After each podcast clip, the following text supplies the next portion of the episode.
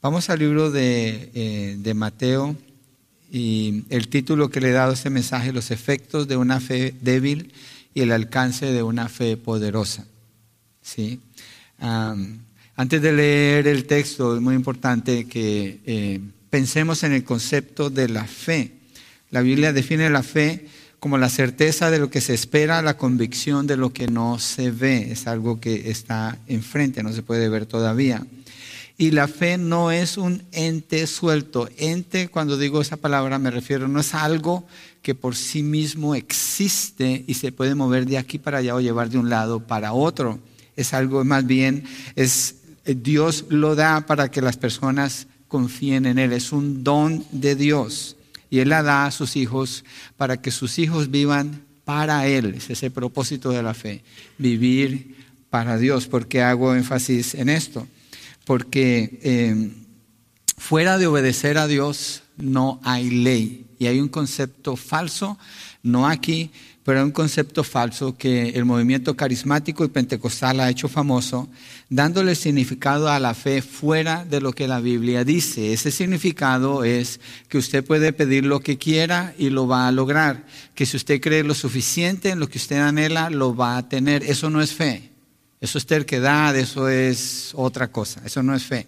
La fe está fundamentada en obedecer a Dios, es lo que quiero que miremos juntos hoy. Y este texto nos deja ver la importancia de que es para el creyente desechar lo que la fe no es y abrazar y vivir de acuerdo con lo que la fe sí es. Y este texto debe ayudarnos a tener una mejor comprensión de lo que la fe es y cómo tomar acción para tener una fe poderosa. Yo he meditado mucho en este texto y he visto una gran ayuda en mi caminar con el Señor. Espero que así sea para ustedes. Y lo vamos a ver en, dos puntos. ¿Sí? Vamos a ver los efectos de una fe débil y el alcance de una fe poderosa. El primero es los efectos de una fe débil. Pero quiero leer todo el texto y después nos regresamos al primer punto. Verso 14 de Mateo 17. Cuando llegaron a la multitud, se acercó a Jesús un hombre que arrodillándose delante de él dijo, Señor, ten misericordia de mi hijo, porque es epiléptico y sufre terriblemente, porque muchas veces cae en el fuego y muchas en el agua. Lo traje a tus discípulos y ellos no pudieron curarlo. Jesús respondió, oh generación incrédula y perversa, ¿hasta cuándo estaré con ustedes? ¿Hasta cuándo tendré que soportarlos? tráigamelo acá. Jesús lo reprendió y el demonio salió de él y el muchacho quedó curado desde aquel momento. Entonces los discípulos llegándose a Jesús en privado dijeron, ¿por qué nosotros no pudimos expulsarlo? Y él les dijo, por la poca fe de ustedes, porque en verdad les digo que si tienen fe como un grano de mostaza, dirán a este monte, pásate de aquí allá, y se pasará, y nada les será imposible. Padre, oramos pidiendo ayuda para comprender lo que Mateo quiso dar a entender al escribir esta narrativa de este encuentro tuyo con tus discípulos y lo que sucedió con este muchachito. Abre nuestro entendimiento, Señor, y ayúdanos a no asumir que ya sabemos todo, pero más bien que necesitamos ser instruidos en la palabra para ejercer una fe verdadera, una fe que te honra a ti, Padre. Ayúdame a estar bajo la autoridad de tu palabra, entregar este texto así como está, siendo fiel a él, Padre. En el nombre de Jesucristo. Amén y amén. Entonces, la primera parte de los efectos de una fe débil, versos 14 al 18, y en la letra A de este punto es que causa caos y dolor. La fe débil causa caos y dolor.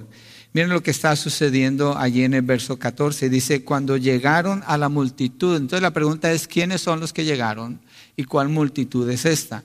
Si leemos desde el verso 1 en adelante, encontramos que Jesús fue con sus discípulos al monte conocido como el monte de la transfiguración. Y cuando Él va al monte, Él va con tres de sus discípulos. Y hay nueve de los discípulos que no van a ese monte. ¿Quién creen ustedes que estuvo en prueba en ese momento? ¿Los tres o los nueve? Obviamente los nueve, porque los nueve se quedaron sin Jesús, ya no lo están viendo, ya no están acompañados por Él. Los otros tres andan con Él y tienen la experiencia preciosa de ver la transfiguración del Señor Jesucristo. Pero me imagino los nueve que quedan allí abajo, las preguntas que pueden empezar a venir a su mente. ¿Por qué no nos llevó? ¿Será que somos menos en este equipo? ¿Cuáles son las dudas que se están generando en el corazón de ellos? ¿Por qué solamente ellos tres? No sabemos, el texto no nos dice, yo solamente trato de identificarme como estos hombres se están sintiendo porque ellos están en prueba aquí. Su fe está siendo probada. Así que Jesús regresa de su retiro en la montaña, viene con los tres que han ido con él y encuentran a una multitud. El libro de Marcos, hablando de este texto, dice que hay una multitud que están esperando a Jesús y que se acercan a Él. Y también describe que hay un altercado entre los nueve discípulos y algunos escribas. Entonces uno dice, ¿qué está sucediendo aquí? Parece que lo que encuentran al venir de la montaña es un caos, una situación caótica, lo que está sucediendo allí. Y Jesús viene y la multitud se acerca a él y dice el texto en el verso 14 que se acercó a Jesús un hombre que arrodillándose delante de él dijo, Señor, ten misericordia de mi hijo, porque es epiléptico y sufre terriblemente, porque muchas veces cae en el fuego y muchas en el agua. Lo traje a tus discípulos y ellos no pudieron curarlo. Si usted tiene Reina Valera, lleva a decir lunático, pero el día de hoy ese término es un término que no encaja bien cuando queremos describir a una persona enferma. Entonces, epiléptico es el término y las, los efectos de la enfermedad son descritos en el libro de Marcos, que es, espumaradas, ah, la, boca como laqueada, eh, entra en una situación bien difícil, estirado al suelo entonces este hombre viene al Señor Jesucristo y dice que se arrodilla delante de él. Dice Mateo, Marcos y Lucas dan detalles diferentes, son detalles un poco diferentes que quiero que miremos más adelante. Pero lo que nos deja ver aquí es un hombre desesperado. Se arrodilla delante del Señor, ruega que el Señor tenga misericordia de su hijo y describe la condición de su hijo como un sufrimiento terrible sufre, no solamente sufre, pero sufre terriblemente porque muchas veces cae en el fuego y muchas veces en el agua. Imagínense la condición de este papá, posiblemente es un padre sin esposa, porque ella no es mencionada aquí, y él es el encargado de cuidar a este niño. Y en cualquier momento ese demonio tira a este niño al fuego o lo tira al agua, lo puede ahogar, lo puede quemar. Entonces yo me imagino que este niño tiene marcas en su cuerpo del sufrimiento que vive y este hombre tiene una angustia continua, es una angustia constante, pero cuando él se presenta delante del Señor Jesucristo, él no pide por él, él está pidiendo por su niño, él está pidiendo ayuda porque su niño está sufriendo y él sabe que en Jesús puede encontrar esa ayuda y se postra ante el Señor pidiéndole que le ayude. Pero mire lo que dice el verso 16 lo traje a tus discípulos y ellos no pudieron curarlo. Algo que este texto nos deja ver aquí es que este hombre sabe de Jesús, sabe de los discípulos, él seguramente ha visto los milagros que los discípulos ya han hecho y va con ellos y ellos no pueden ayudarle a su hijo. Y quiero que miremos la importancia de lo que él está diciendo aquí. Ellos no pudieron curarlo. En Mateo 10, versos 7 al 8, ahí mismo en el libro de Mateo en el capítulo 10, versos 7 al 8. El Señor Jesucristo en Mateo 10 ha escogido a sus doce discípulos, a los doce apóstoles, y les ha encargado que ellos hagan algo.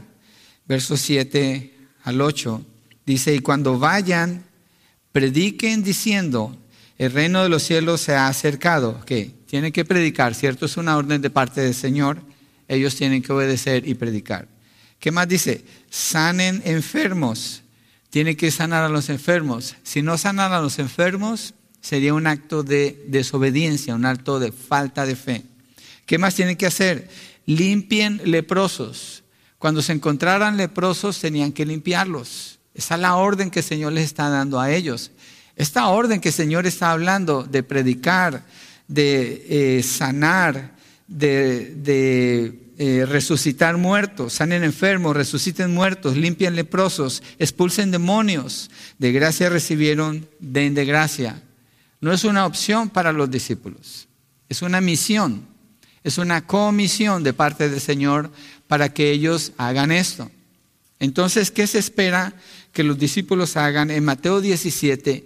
Cuando este hombre que tiene a su hijo que sufre terriblemente, lo trae con ellos y este muchachito está endemoniado. ¿Qué se espera de ellos considerando la orden que el Señor les dio en Mateo 10? Que lo liberen, que echen fuera al demonio. Ellos tienen la autoridad, ellos tienen la habilidad, ellos tienen, han sido delegados, tienen la misma autoridad que Cristo tiene para hacer estas cosas. Y lo han hecho. Otro texto dice que después de Mateo 10, cuando son encomendados a hacer eso, vienen contentos y le dicen, Señor, los demonios se nos someten, los enfermos son sanados, los muertos son levantados. Quiere decir que ellos están haciendo todo lo que Jesús les dijo. Pero cuando llegamos a Mateo 17, no pueden. No pueden. Este hombre le dice al Señor Jesucristo, lo traje a tus discípulos, pero ellos no pudieron hacerlo. Cuando Cristo les da esa comisión a ellos, Él también les da algunas advertencias y les dicen, los van a perseguir, se van a levantar contra ustedes, va a haber oposición, sanar a los enfermos no va a ser fácil, sacar fuera a los demonios no va a ser fácil, levantar los muertos no va a ser fácil, porque va a haber personas que se van a oponer a ustedes. Él les advierte que hacer lo que les ordenó no va a ser fácil, va a tener dificultades. Le dice, cuídense de los hombres, cuídense porque serán odiados. Y también les da palabras de ánimo cuando les da esa comisión. Y les dice, no tengan miedo. Les dice, no tengan miedo, no teman al hombre. Y les dice, si eso hacen conmigo, que no van a hacer con ustedes, así que no se les haga raro que encuentren dificultad. Llegamos a Mateo 17 y ellos han encontrado una dificultad. ¿Cuál es esa dificultad? La principal dificultad que ellos han encontrado es que Jesucristo no está con ellos, están solos. Ellos están solos. Y otra dificultad es que ellos están separados. Hay nueve, no doce. Tres están con el Señor en la montaña, los otros nueve están tal vez con pensamientos de duda, con pensamientos raros en su mente de por qué ellos se tuvieron que quedar por qué no fueron llevados ellos allá. Y es cuando sucede este evento acá. Miremos un poquito más de detalles en Marcos 9, 14 al 18. Estamos enfocados ahorita en el hombre que viene a pedir ayuda y cuál es el setting, qué es lo que está pasando aquí cuando él pide ayuda y los discípulos no pudieron ayudarle. Entonces él viene con el Señor Jesucristo. Mire Marcos 9, 14 al 18. Cuando regresaron a donde estaban los otros discípulos, Jesús con los tres viene donde están los otros nueve, vieron una gran multitud que los rodeaba y a unos escribas que discutían con ellos. La multitud a quién está rodeando? A los nueve discípulos. ¿Y quién está hablando con los nueve discípulos? Dice que unos escribas. ¿Y qué están haciendo con esos escribas? Están discutiendo con los escribas. Pero ¿qué está sucediendo allí? Allí está ese muchachito que está enfermo, que está endemoniado. Él está allí en medio de esta situación. Sigamos leyendo allí. En el verso 16, perdón, el 15, enseguida cuando toda la multitud vio a Jesús, quedó sorprendida y corriendo hacia él lo saludaban. ¿Qué discuten con ellos? Les preguntó. Y uno de la multitud le respondió, Maestro, te he traído a mi hijo que tiene un espíritu mudo. No hay respuesta a lo que discuten, porque este hombre en esa necesidad corre con el Señor Jesucristo. Él no espera que ese diálogo se desarrolle, él tiene una necesidad. Y dice, mi espíritu, mi hijo tiene un espíritu mudo, y siempre que se apodera de él lo derriba y echa espumarajos, cruje los dientes y se va consumiendo.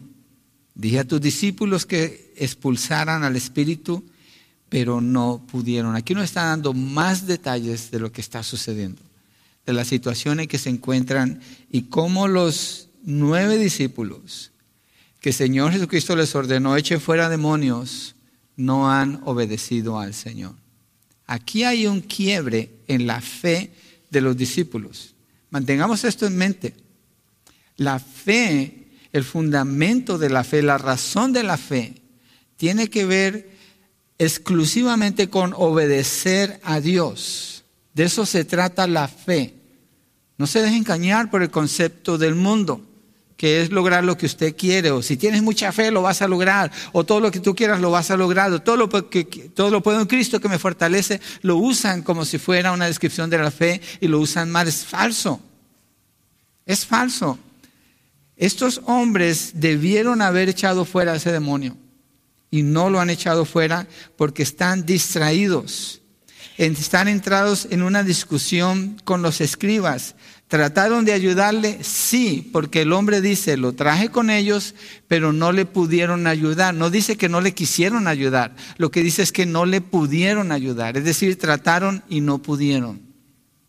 ¿Qué pasó allí? Parece que este es un demonio que no sale con facilidad. Y los discípulos en su primer intento se echaron para atrás.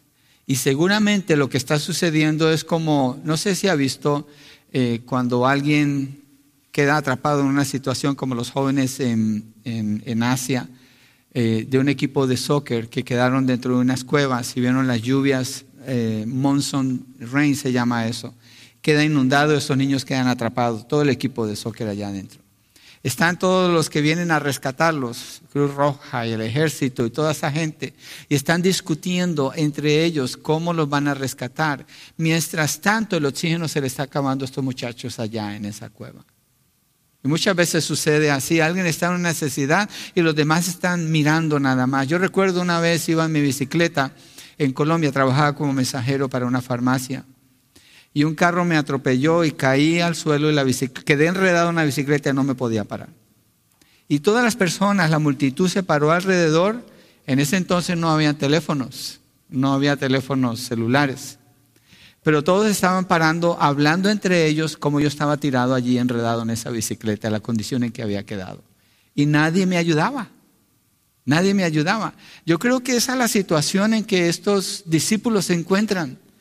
Trataron, no funcionó, entonces empezaron a alegar. ¿Cómo se haría? ¿Qué dicen los escribas? ¿Y qué dice la ley? Y la multitud alrededor de ellos, pero el muchacho no estaba siendo ayudado. Estos discípulos estaban distraídos. Esto es importante para que entendamos cómo opera la fe. Esto es muy importante, estos detalles que el texto nos está dando aquí. Ellos han perdido el enfoque de lo que Jesús les ordenó que hicieran. Recordemos, tienen la misma autoridad, el mismo poder que opera en Jesús para llevar a cabo esta obra, pero no pudieron. Entonces lo que estamos viendo aquí es una ilustración clara de lo que es una fe débil. La fe débil se desenfoca. La fe débil es una fe que ha sido descuidada. Es una fe que pone su enfoque en el lugar equivocado. Y lo que produce esta fe débil es dolor, confusión, duda, produce más falta de, fe. Mira lo que dice en Marcos 9, 22. Dice, muchas veces ese espíritu lo ha echado en el fuego y también en el agua para destruirlo. Mira lo que le dice el hombre en Marcos a Jesús, que este detalle no está en Mateo. Pero si tú puedes hacer algo, ten misericordia de nosotros y ayúdanos. ¿Qué indican estas palabras? Este hombre está dudando aún de Jesús, porque los discípulos actuaron, están actuando con una fe débil que está causando esta confusión. Y este hombre en Marcos le dice, pues si tú puedes ayudarlo, ten misericordia. No suena como lo que dice Mateo. No suena como lo que dice el libro de Mateo. En el verso 23, mira lo que el Señor Jesucristo contesta. ¿Cómo si tú puedes? Le dijo Jesús. Todas las cosas son posibles para el que cree. Todas las cosas son posibles para el que cree. Para los nueve no fue posible porque ellos pararon de creer en el momento que se desenfocaron de dónde tenían que poner la mirada. La fe débil de estos discípulos había producido desconfianza, incredulidad en el Padre que estaba tan necesitado. Y los discípulos, que son los que representan a Jesús, que son sus embajadores, inevitablemente la fe que muestran va a contagiar a las personas a su alrededor. Piensen en esto, usted que es cristiano. Según la manera como usted vive su fe, si es una fe débil, usted está afectando su matrimonio, usted está afectando a sus hijos, usted está afectando a sus vecinos, usted está afectando a sus compañeros en la escuela, si usted dice que usted es un cristiano. Si usted afirma que es un hijo de Dios y usted tiene una fe débil, eso es lo que está provocando a su alrededor. Los nueve discípulos no tenían esa intención, pero eso es lo que están causando por tener una fe débil. La fe débil se caracteriza porque pierde de enfoque la razón de ser de la fe. La razón de ser de la fe es el Señor Jesucristo. Es poner la mirada en Él. Es peligroso descuidar la fe. Se vuelve una fe débil. Téngalo en cuenta. No descuide su fe. Usted no tiene que producir fe. Si usted es un hijo de Dios, usted ya recibió fe. La fe viene a ser como un músculo, pudiéramos decir. Si usted deja de usar un músculo de su cuerpo, ese músculo se va a atrofiar, se va a enfermar, se va a debilitar. Usted necesita ejercitarlo. La fe que usted recibió necesita ejercitarla. ¿Cómo? Poniendo la mirada en Cristo Jesús. ¿Y cómo hace eso? Atendiendo lo que Él dice en la palabra y procurando hacer exactamente como Él dice que haga. De lo contrario, la fe débil va a afectar a todos alrededor. Le va a robar la esperanza a las personas que lo conocen a usted le va a confundir, va a causar dudas en ellos. Usted está posicionado en el Señor exactamente donde usted vive, donde usted trabaja, con la familia que usted tiene, con los familiares que tiene, con los vecinos que usted tiene. Exactamente Dios ha querido que usted esté allí. Y usted está haciendo un efecto. La palabra dice, somos la luz del mundo. No dice que producimos luz, lo somos. Entonces reflejamos lo que Cristo es en la manera como nosotros nos comportamos. Y los discípulos, los nueve discípulos, están con una fe débil y han afectado a toda esta multitud. Han afectado el testimonio del Señor, han afectado la fe de este Padre que aún le habla a Jesucristo dudando de Él. Entonces, la fe débil causa caos y dolor. Y no solo eso, Vamos a la letra B. La fe débil también ofende a Dios. Y regresamos a nuestro texto base, Mateo 17. Versos 17 y 18. Verso 17 dice, Jesús respondió, ok, ¿a qué está respondiendo Señor Jesucristo? Acordémonos. El hombre viene y le dice, mi hijo sufre terriblemente. Lo traje a tus, ayúdalo porque lo traje a tus discípulos y ellos no lo pudieron ayudar. Entonces Jesucristo está respondiendo a esa última parte. Lo traje a ellos y ellos no lo pudieron ayudar. Esta es su respuesta. Jesús respondió, oh generación incrédula y perversa, ¿hasta cuándo estaré con ustedes? ¿Hasta cuándo tendré que soportarlos? No son muy suaves las palabras del Señor Jesucristo aquí no son muy suaves. Generación incrédula y perversa, ¿alguna vez le han dicho a usted eso? Bueno, yo lo estoy diciendo desde aquí al que le caiga, ¿no? Porque esta es una reprensión de parte del Señor al que tiene una fe débil. Y usted y yo hemos tenido una fe débil. Hemos tenido situaciones en que hemos tenido una fe débil. La fe débil ofende a Dios ofende a Dios. ¿Sabe por qué Jesucristo habla así? Porque en el libro de Deuteronomio, en el capítulo 32, en el verso 5, en el verso 20, Dios por medio de Moisés, el canto de Moisés, le dice a Israel, generación incrédula y perversa, porque no han creído en mí, que los he guiado a través del desierto, porque no han, puesto, no han puesto su confianza en mí, la han puesto en otros dioses, han hecho otros dioses, han esperado tener ayuda de otro lado y se han olvidado de mi palabra. Así les habla el Señor. Jesucristo está usando las mismas palabras que Dios usa en Deuteronomio para reprender a Israel y les dice a ellos, oh generación incrédula y perversa, ¿hasta cuándo estaré con ustedes? ¿Hasta cuándo tendré que soportarlos? Y la pregunta es, ¿se está refiriendo a los nueve discípulos o se está refiriendo a la multitud o se está refiriendo al hombre que le está pidiendo ayuda? Yo creo que se está refiriendo a los nueve discípulos y Jesucristo los está identificando a ellos con la multitud que se encuentra alrededor, porque esa multitud es una multitud de incrédulos. Cuando el creyente quita su mirada del Señor, de la palabra del Señor, de enfocarse en obedecerlo a Él y pone su mirada en el mundo, se hace como el mundo, como una generación incrédula y perversa. Pablo habla en el libro de Filipenses Hagan todo sin murmuración y sin contienda en medio de una generación perversa. Así habla la palabra en muchas partes. El creyente cuando sabiendo que tiene que obedecer al Señor y escucha la psicología, entonces se hace como una generación incrédula y perversa y su fe se debilita. Cuando en lugar de ir con el Señor va con personas que no tienen temor de Dios y habla con ellos y abre su corazón con ellos, su fe se debilita se desenfoca de quién es el que gobierna su vida, de qué es lo que gobierna su vida, que es la palabra del Señor. Cuando el creyente se distrae con tanta distracción que hay hoy en día, entonces su fe se debilita. Su fe ya no tiene eficacia, ya no tiene fuerza.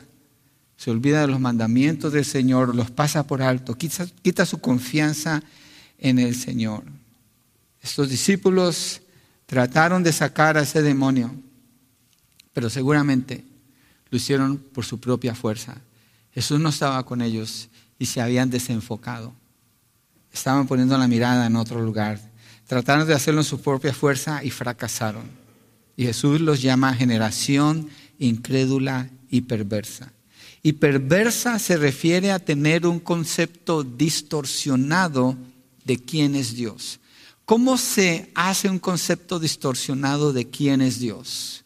Cuando no se toma el concepto de Dios desde las escrituras, no existe ninguna fuente en la cual podamos encontrar la verdad que no sea la Biblia. La Biblia es suficiente, es la palabra inspirada por Dios. La persona que quiere tener su fe fuerte necesita prevalecer en el estudio de la palabra, en la lectura de las escrituras, en la meditación, en la memorización, haciendo como dice allí, la fe está ligada al conocimiento de la verdad.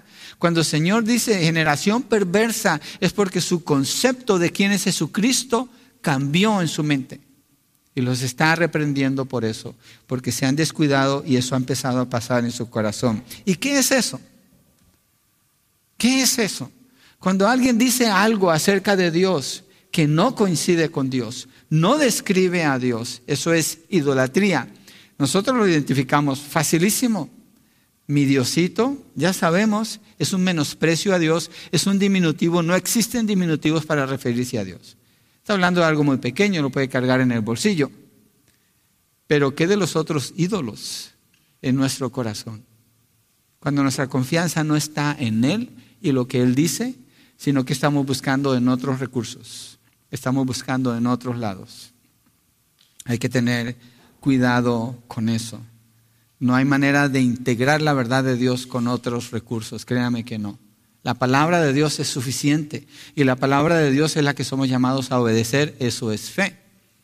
Hay un movimiento en consejería que se llama consejería cristiana. Yo no acepto la consejería cristiana, cero, nada, no. La única consejería válida es la consejería bíblica, no la consejería cristiana. La consejería cristiana es una sombrilla amplia que abarca cristianismo, conceptos bíblicos con psicología, conceptos bíblicos con cosas que funcionan para otras personas, cosas prácticas se traen. Esa es la consejería cristiana. Usted no quiere esa consejería.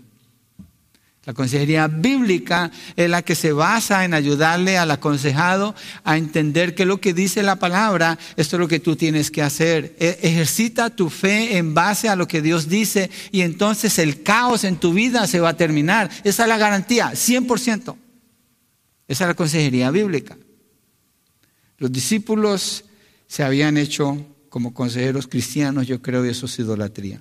Habían mezclado las cosas de Dios con lo que estaba a su alrededor, perdieron el enfoque y no estaban ayudando a ese muchacho. ¿Dónde está puesta su atención el día de hoy? Déjeme le pregunto, ¿qué es lo que usted hizo esta semana pasada? En lo que usted pasó la mayor parte de su tiempo. ¿Qué fue eso que capturó sus pensamientos? ¿Qué fue eso que capturó su esfuerzo? ¿Qué fue eso en lo que usted al final de la semana, si hace una medida, dice, esta fue mi inversión principal esta semana? En esto invertí mi mente, en esto invertí mis pensamientos, en esto invertí mi vida esta semana. Tenga cuidado de no dejar que su mente se forme un concepto perverso o distorsionado de quién es Dios. La fe débil ofende a Dios. Y Él responde de una manera confrontacional ante la fe débil. No se aleje de la palabra del Señor. No pase por alto la comunión con los hermanos en la fe. Haga como el Señor le dice. No haga su propia versión de lo que significa ser un cristiano.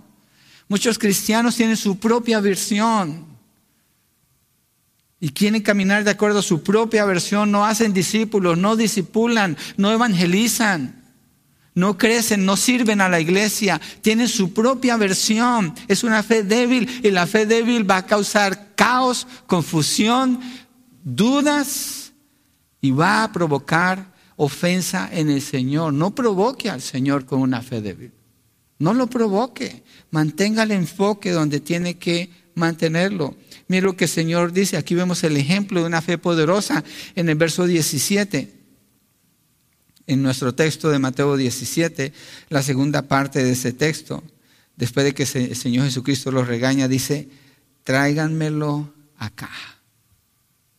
Tráiganmelo acá. Y verso 18.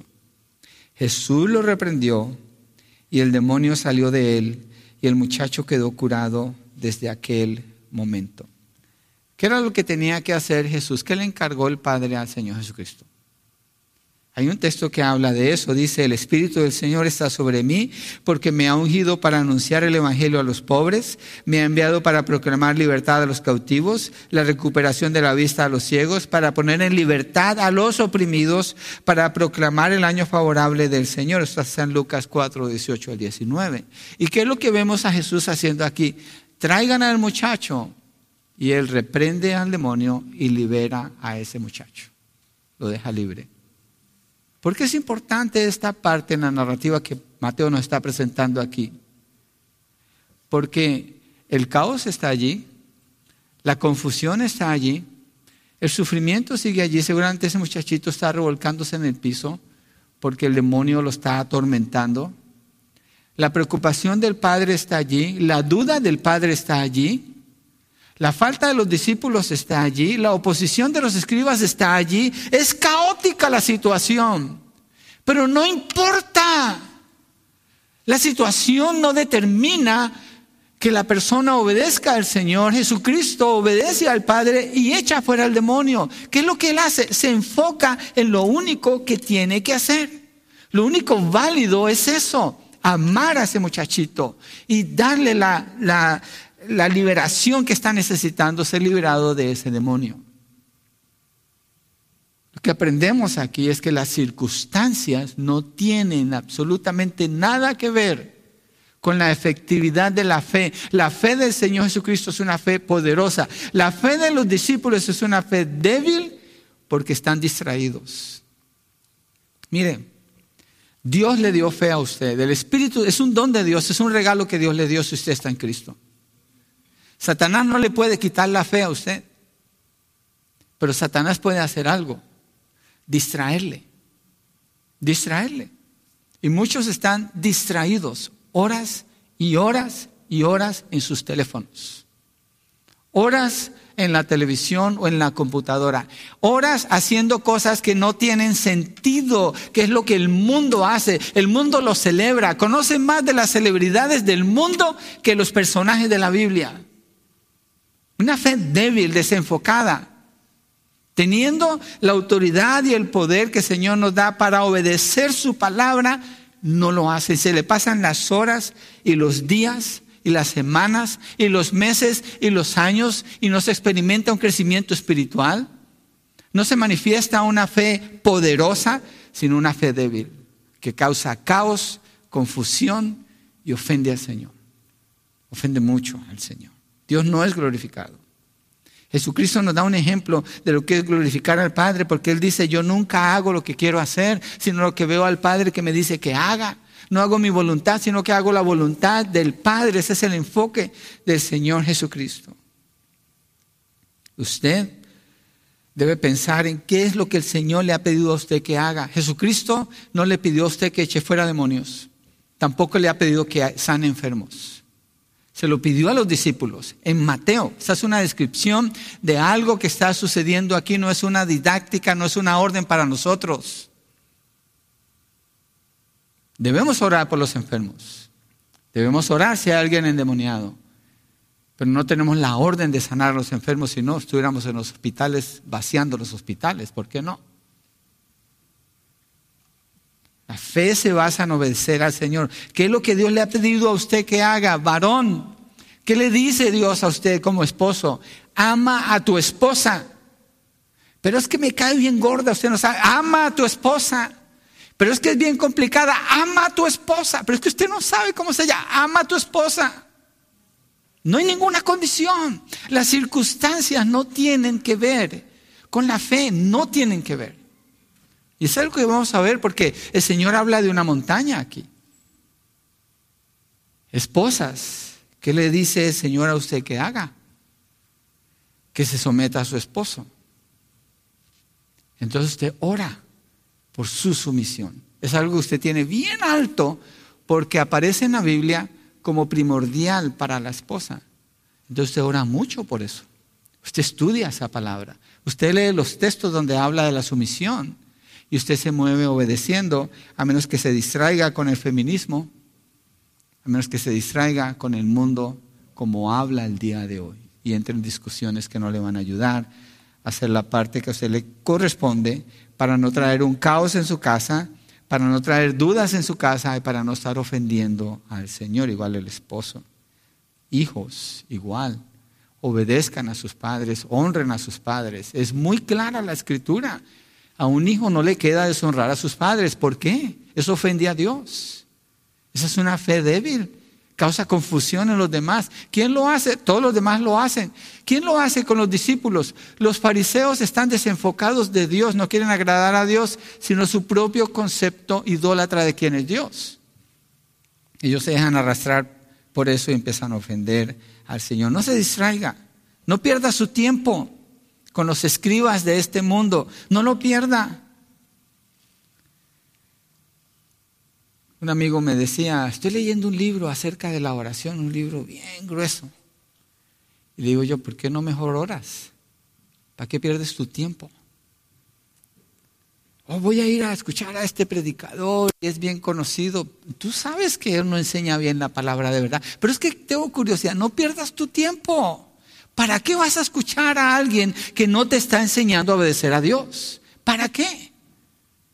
No pierda su tiempo, no se distraiga. Mire Hebreos 12, verso 1 y 2. Allí el escritor de Hebreos habla de la fe, habla mucho de la fe. Los capítulos 11 y 12. Y en el verso 12 dice, por tanto, puesto que tenemos en derredor nuestro tan grande nube de testigos, está la parte que estamos viendo porque los discípulos cayeron aquí, despojémonos también de todo peso y del pecado que tan difícilmente, ¿no es cierto? Tan fácilmente nos envuelve y corramos con paciencia la carrera que tenemos por delante. Las distracciones del mundo no es nada difícil que nos envuelvan, nada, nada difícil. Es bien fácil. Verso 2, puesto los ojos en Jesús, el autor y consumador de la fe, quien por el gozo puesto delante de él soportó la cruz despreciando la vergüenza y se ha sentado a la diestra del trono de Dios. Las circunstancias no determinaron el éxito de la misión del Señor Jesucristo. Él mantuvo su mirada puesta en el Padre, en obedecerlo a Él. En Getsemaní oró, no se haga mi voluntad, sino la tuya. No sea lo que yo anhelo, sino lo que tú dices. Eso es fe. Y cuando estaba en la cruz, soportó el oprobio, la humillación, el dolor, la angustia, la separación del Padre. Lo está soportando. ¿Por qué? Porque eso es fe, eso es obedecer al Padre. Así el creyente. Entonces, obedecer al Señor es necesario y evitar las distracciones es muy importante porque puede causar una fe débil. Entonces Satanás trabaja para provocar eso en usted, una fe débil. No le puede robar la fe porque Dios ya se la dio. No le puede quitar la salvación, es un regalo de Dios, es un don de Dios. Pero ¿qué puede hacer en el creyente? Hacer un inútil del creyente, uno que está distraído.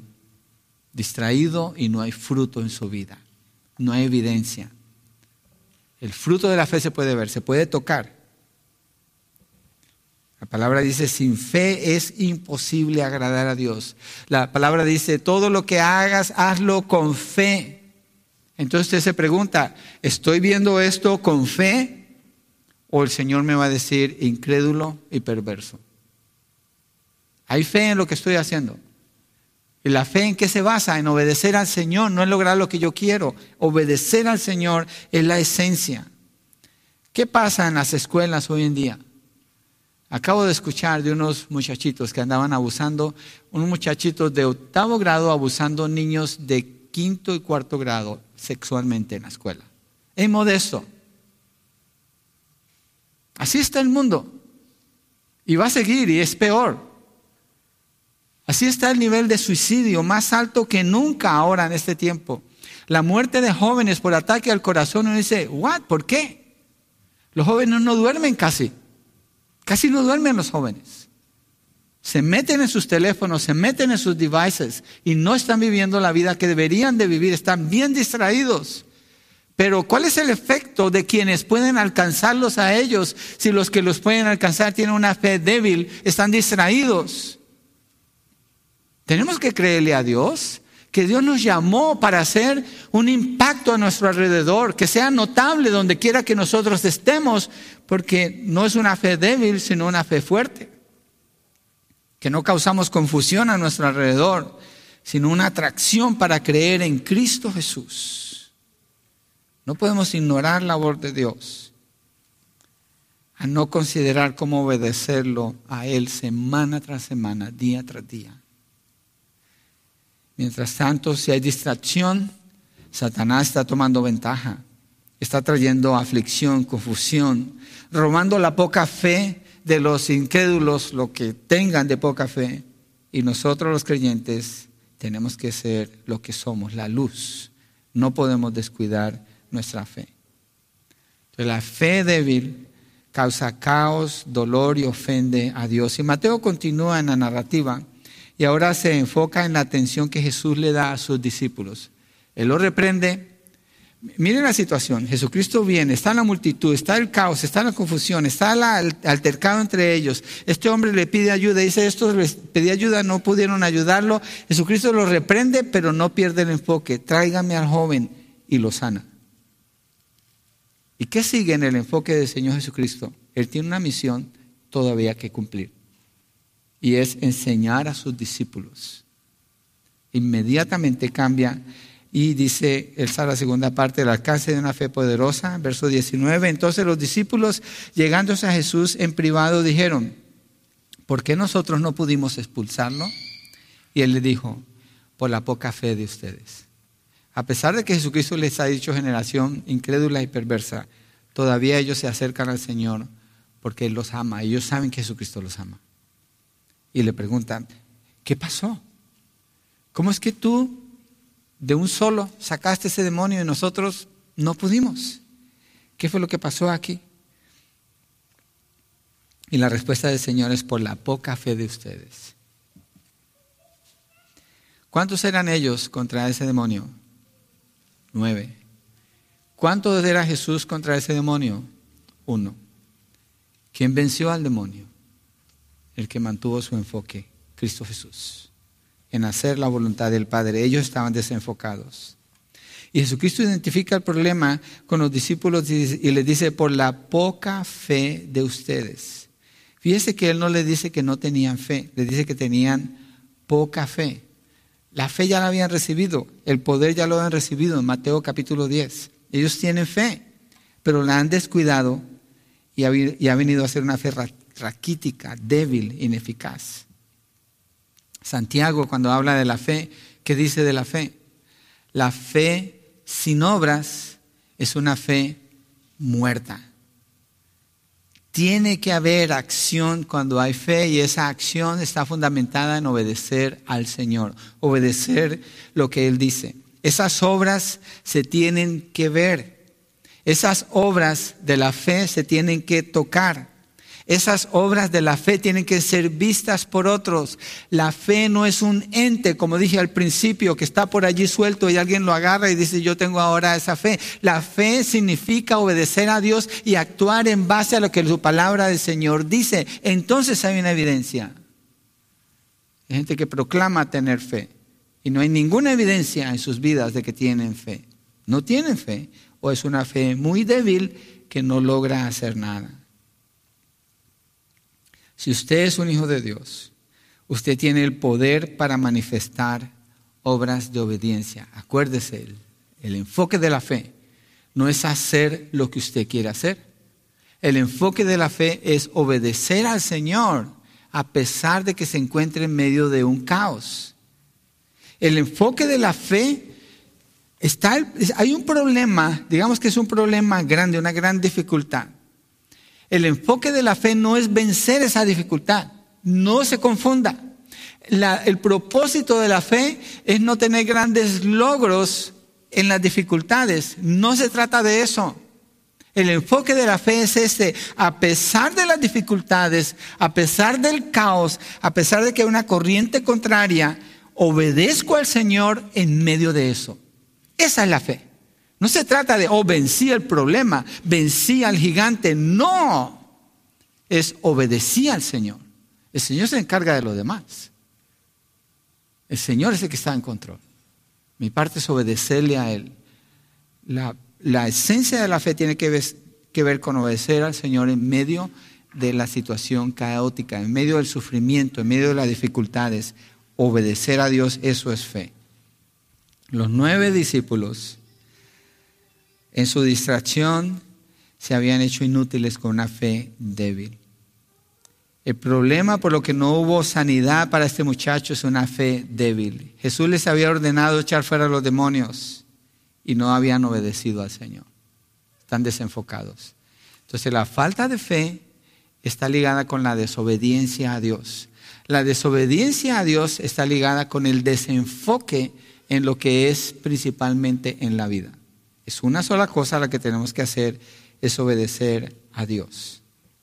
Ahora, la poca fe de ellos, como Jesús les dice, ¿era poca en cantidad o era poca en calidad? ¿De qué está hablando el Señor Jesucristo aquí?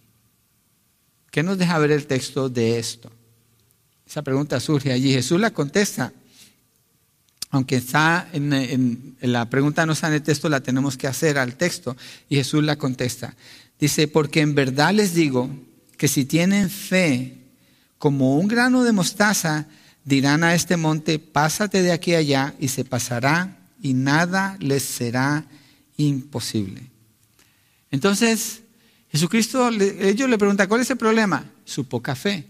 ¿Y qué les dice? Si tiene fe como un grano de mostaza. Una pausa aquí. ¿Ustedes han visto un grano de mostaza? La mayoría seguramente sabemos que es un grano de mostaza. Un grano de mostaza en la mano es un puntito nada más, bien pequeño. Es una semilla muy pequeña. Es algo pequeño, tengamos esto en cuenta. ¿Cuál es el problema, Jesús? ¿Por qué nosotros no pudimos sacar al demonio? Por su poca fe. Es algo muy pequeño. Tengan fe como un grano de mostaza, es algo muy pequeño. ¿Hay una contradicción aquí entonces o no? Parece que hubiera una contradicción, porque si Jesús le dice, ustedes tienen poca fe, y le dice, tengan fe como un grano de mostaza, un grano de mostaza es muy pequeño, es como que le estuviera diciendo, tengan bien poquita fe, es todo lo que van a necesitar. No ese es el punto que Jesucristo está haciendo. No es ese el punto. Y eso se ha usado mal para enseñar acerca de la fe. Yo mismo lo he enseñado mal antes y por eso tengo la necesidad de enseñar bien ahora. Él no está hablando de eso. Miren, voy a leer algunos textos. Obviamente Mateo 17, 10, el que leímos dice, si tiene fe como un grano de mostaza, le dirían a este monte, pásate de aquí allá y se pasará. Lucas 17, 6 dice, entonces el Señor dijo, si tuvieran fe como un grano de mostaza, o sea, la misma frase, dirán a este sicómoro, un árbol, desarráigate y plántate en el mar y les obedecerá. Y en Lucas 13, 18 a 19, Jesucristo usa otra vez la misma analogía y dice, entonces Jesús decía, ¿a qué semejante el reino de Dios y con qué lo compararé? es semejante a un grano de mostaza que un hombre tomó y echó en su huerto y creció y se hizo árbol y las aves del cielo anidaron en sus ramas. Entonces, ¿de qué está hablando Jesús? No puede ser que Jesús, después de que le dice que tuvieron poca fe, le está diciendo tengan bien poquita fe y va a ser suficiente. No se trata de eso. No se trata de eso. En las dos primeras ocasiones se refiere a mover la montaña y a mover el árbol. En la tercera lo está comparando con el reino de Dios. El orden de las comparaciones comienza con la tercera, yo lo leí al revés. Lo primero que Jesús dice cuando habla del grano de mostaza es una comparación con el reino de los cielos. ¿Cómo es el reino de Dios o el reino de los cielos? Porque dice es como un hombre que plantó ese grano de mostaza. Lo que está hablando Jesucristo no es necesariamente en lo poquito, sino la persistencia que esa semilla tiene porque pensar en una semilla tan pequeñita, una de las más pequeñas que hay, enterrada en la tierra, toda la oposición que hay para que esta cosita crezca de allí, pero persiste y persiste y persiste y persiste y crece y crece y crece, crece tan grande que las aves pueden hacer nido en sus ramas. Jesucristo está hablando de la persistencia y es consistente con lo que acabamos de leer. ¿Cuál es el problema de los discípulos? Ellos trataron de sacar al demonio y no pudieron, pero no persistieron. Ahí donde falló la fe. Ellos no persistieron, están alegando con los escribas, están ocupados con lo que está pasando a su alrededor. Ellos deberían orar y orar y orar y orar y orar y quedarse allí porque Jesucristo les había dicho a ellos, echen fuera demonios. No se trata si sucede la primera vez o la segunda vez. Se trata de que va a suceder porque Él dijo que va a suceder. La fe se trata de obedecer al Señor. Las circunstancias que están alrededor de ellos es la montaña que se ha levantado. Si tuvieran fe como un grano de, de mostaza, le dirán a esta montaña, vete de otro lugar y se va a mover. Lo que él está diciendo es, a pesar de todo eso, mantengan el enfoque en obedecer lo que Dios dijo. Eso es la fe, obedecer al Señor. De eso es que está hablando el Señor aquí, de la perseverancia. Por eso el texto nos muestra la distracción de ellos mirando a otros lados, en lugar de estar perseverando en qué? En conocer la palabra, escuchar la voz del Señor, saber qué es lo que Él dice, qué es lo que Él quiere, qué pide Dios de mí, qué demanda esto de mí, como el ejemplo que puse ahora como esposo. Pues ya tengo más de 30 años de casados, yo ya amo a mi esposa, me puedo distraer en otras cosas, al cabo yo ya la amo a ella, no me debe preocupar. Pero resulta que leo el texto y dice, maridos amen a sus esposas.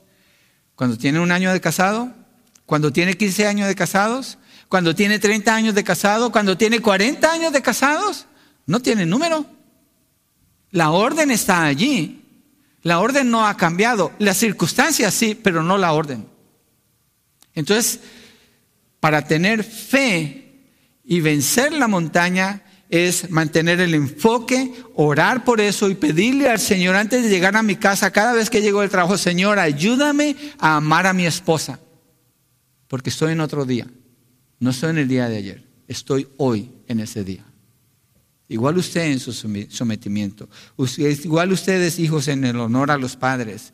Igual usted como trabajador en ser honroso en el lugar donde usted trabaja. Igual en el área donde usted sirve, donde usted ayuda, sea pequeño, sea grande, no importa.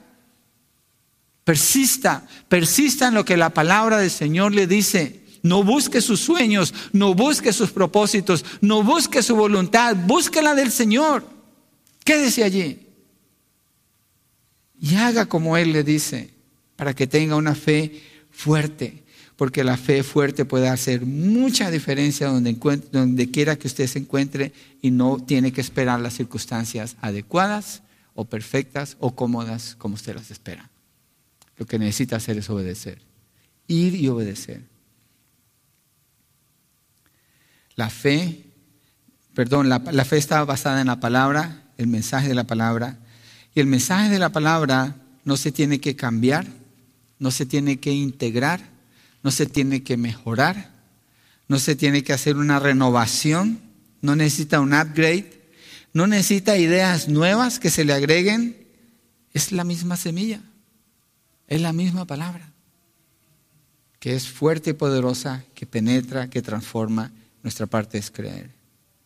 No deja de trabajar la palabra se expande, continúa, mantiene una sola ruta, tiene una sola meta y es proclamar la voluntad de Dios para todos los hombres, sin excepción. Decirle a una montaña que se traslade de un lugar a otro no es algo que Jesús jamás le pidió a sus discípulos. Tengamos esto en cuenta. Dios jamás le pidió a Jesús tampoco que él lo hiciera. El punto no es mover algo físico, ese no es el punto. En el caso de los discípulos, mirando esta porción de lo que es la montaña, Jesús dice y califica la palabra montaña cuando dice esta montaña. No dice una montaña, dice esta montaña. ¿Cuál montaña? La montaña donde él acaba de descender, la montaña de la transfiguración. Esa fue lo que causó el caos para los discípulos. Esa fue la prueba de ellos. Esa era su montaña, porque Jesús no estaba con ellos.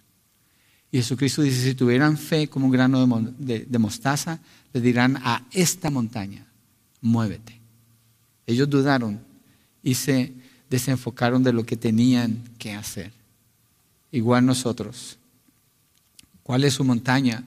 No piensen, ¿cuál es mi problema? No. ¿Qué es lo que me ha llevado a desenfocarme del Señor? ¿Qué es lo que me ha llevado a, escuchar al mundo, a los escribas del mundo?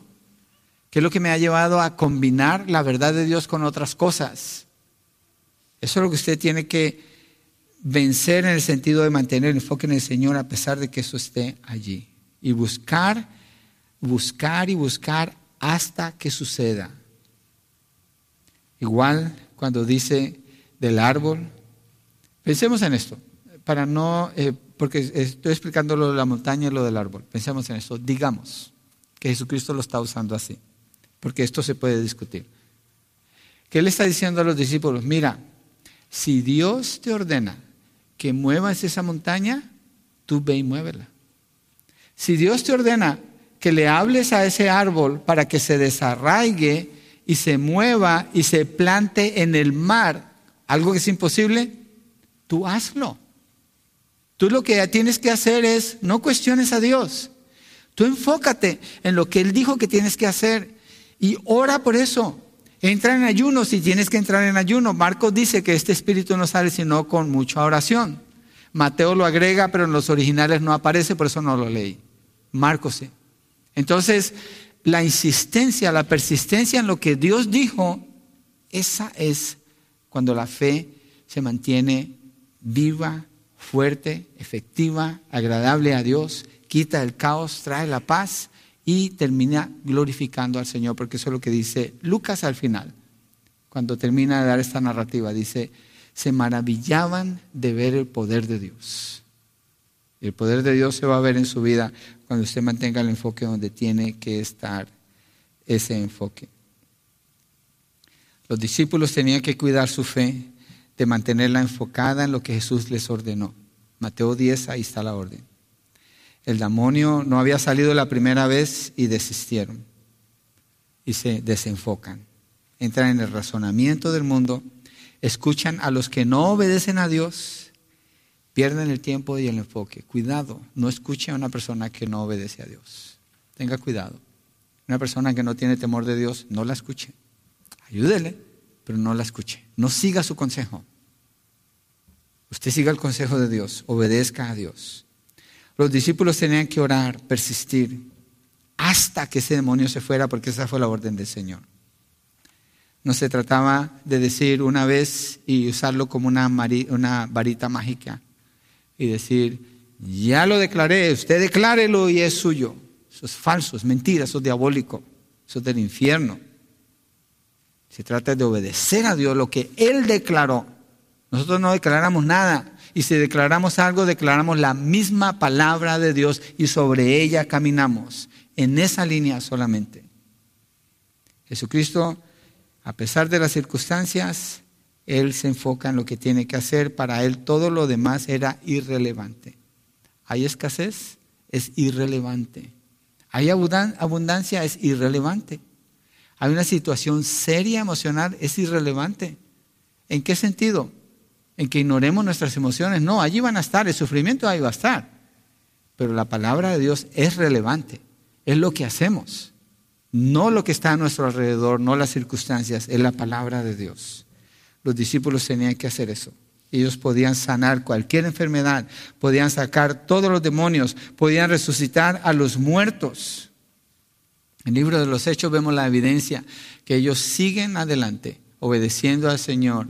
Pablo, Pedro, hacen muchos milagros y maravillas, y miles de personas son afectadas por eso. Pero ¿cuál es el enfoque de ellos? Obedecer al Señor.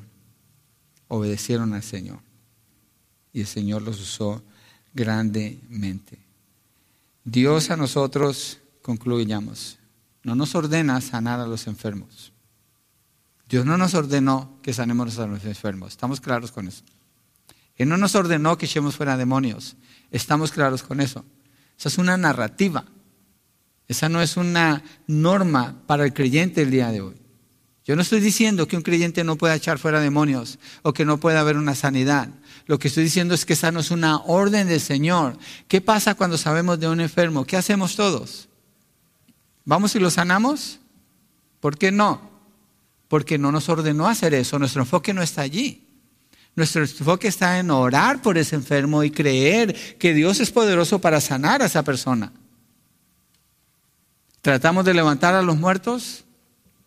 Se de una iglesia en San José que murió alguien y estaban reunieron toda la iglesia tratando de levantar a ese muerto, completamente desenfocados, proclamando una fe falsa, diabólica,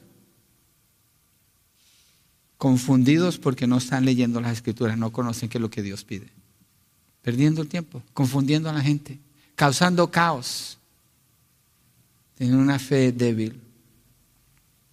¿Qué si nos ordenó el Señor? Pablo se presenta a sí mismo en el libro de Romanos, en el capítulo 1, dice, Pablo, siervo de Jesucristo, apartado para el Evangelio. Oh, ¿quién más está apartado para el Evangelio? El que está en el Evangelio. Usted ha sido apartado para el Evangelio. ¿Qué dijo el Señor Jesucristo en Mateo 28, 19, 20? Vayan y hagan discípulos. No hacer discípulos es tener una fe débil, distraída en lo que usted no tiene que hacer. Jesucristo le ordenó que vaya y haga discípulos. Entonces, ¿qué dice el Señor de usted? ¿Incrédulo y perverso o qué dice el Señor de usted? Bravo, buen siervo fiel. Y usted dice, bueno, hemos hecho, hemos, hemos hecho solamente, y está la descripción de la fe, lo que se nos pidió que hiciera, que hiciéramos. Buen siervo fiel, has hecho lo que se te pidió. De eso se trata la fe. ¿Qué más debemos hacer que el Señor nos ha ordenado? Que no dejemos de creer. Algunos tenemos hijos inconversos. No dejemos de creer. Oramos y oramos, pero todavía no. Oramos y oramos, pero todavía no. Métete a ayunar. Hay que persistir. ¿Por qué? Porque sabemos que Dios lo puede hacer nos ordenó que salvemos a alguien. No, no podemos salvar a nadie. Pero sí creemos que Él lo puede hacer y tenemos la orden de orar y persistir y hacer discípulos. ¿Qué más? No nos cansemos de hacer el bien, dice la palabra.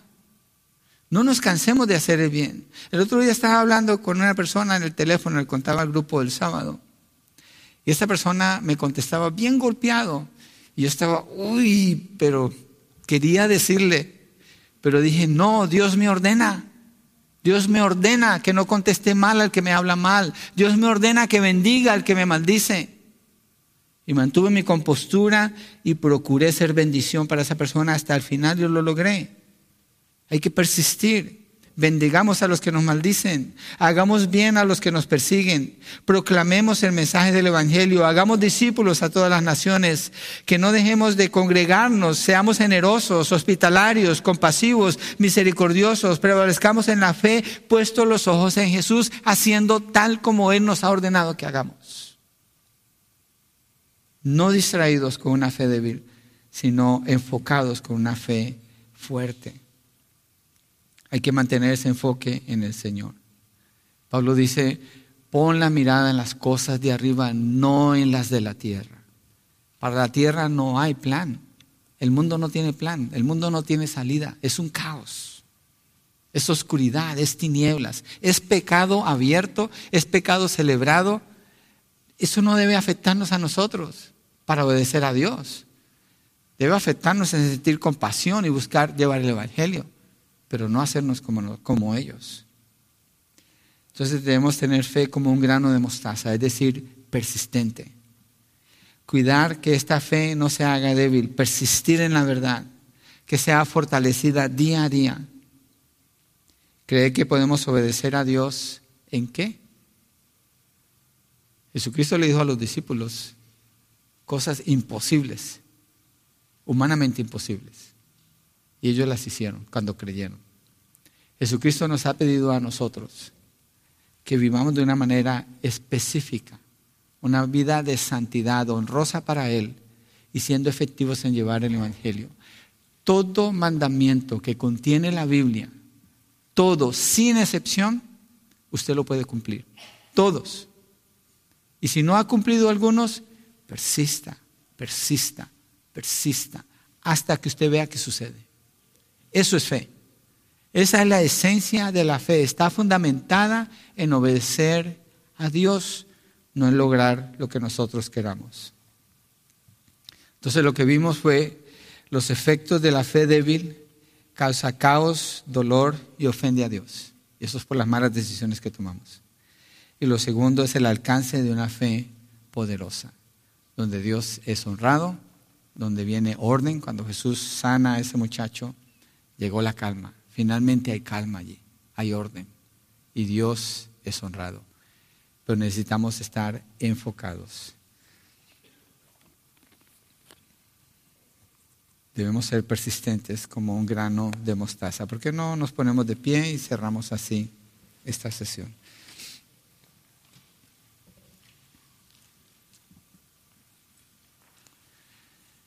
Vamos a orar. Padre, Señor, oramos creyendo que tú estás escuchándonos. Y oramos creyendo que lo que acabamos de estudiar es verdad. Fue inspirado por tu Espíritu para que hoy nosotros lo leyéramos y lo consideráramos, Señor. Tenemos tu palabra que nos da a conocer tu voluntad.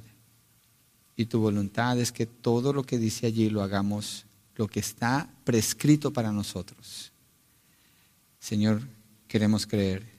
Tomamos la decisión de creer y hacer tal como tú dices, manteniendo el enfoque en la verdad, manteniendo la mirada en Cristo Jesús, quitando las distracciones, eliminando lo que sobra y no permitiendo que las circunstancias nos opaquen, sino que mantengamos una persistencia definida en obedecerte a ti, Señor. Gracias por este mensaje. Oramos por quienes no tienen fe, no están en Cristo. Usted no tiene seguridad de la perdón, perdón de sus pecados. Tal vez no sabe dónde va a ir si muere hoy. Y rogamos que el Señor le dé la fe para creer. Que el Señor abra los ojos de su entendimiento para que sepa quién es Cristo. Y que su Espíritu Santo le dé convicción de pecado en su corazón para que se arrepienta para que clame a Jesús como el Señor y como el Salvador de su vida. Y por la iglesia, Señor, oramos que seamos hallados hoy como hombres y mujeres de fe, que testificamos del poder de tu palabra porque la obedecemos, persistimos en ella, Señor. Gracias, Padre, en el nombre de Jesucristo. Amén. Amén.